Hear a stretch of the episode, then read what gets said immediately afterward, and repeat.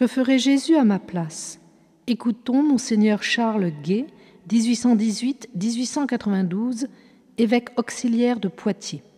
Ce sont des extraits de sa correspondance.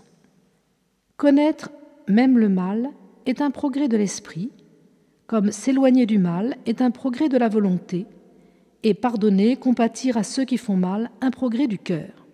En somme, il faut imiter Dieu, qui, sachant le mal plus que nous, le supporte avec longanimité, le guérit par amour et triomphe de lui par le bien. Vous partagez en ce moment les tristesses de Jésus. Dieu jouit de vos larmes parce qu'elles sont le signe de la conformité de vos sentiments avec les siens. Pleurer est une œuvre de zèle. Jésus fait maintenant par les siens ce qu'il ne peut plus faire par lui-même. Prêtez-lui, donnez-lui, livrez-lui votre âme pour ses divers besoins. Prenez courageusement vos croix. Je suis sûr et je vous assure que votre total abandon plaît à Dieu. C'est là la grande vertu et aussi la grande science.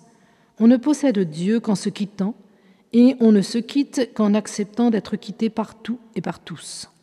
On cherche ce qui restait à Jésus dans son sacrifice, et on ne trouve absolument rien, car s'il est manifeste qu'il avait l'amour de sa mère, l'évangéliste nous fait voir qu'il s'en est volontairement dépouillé. Femme, voilà votre fils. C'est l'acte par lequel il s'est ôté ce dernier bien qui lui restait ici, et le meilleur de tous. Voilà le modèle. Il est bien haut et bien parfait, mais celui qui se pose devant nous comme exemple demeure en nous comme ouvrier.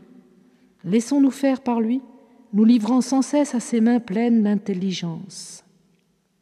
La vie mystique, c'est Jésus vivant en nous et nous en Jésus, pas autre chose.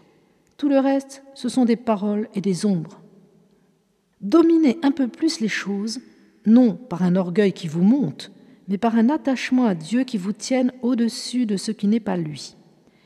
Il faut descendre vers la terre par l'esprit de sacrifice, de bonté et de dévouement mais il faut en même temps demeurer dans le ciel par l'esprit de sainteté, de religion et de charité pour Dieu.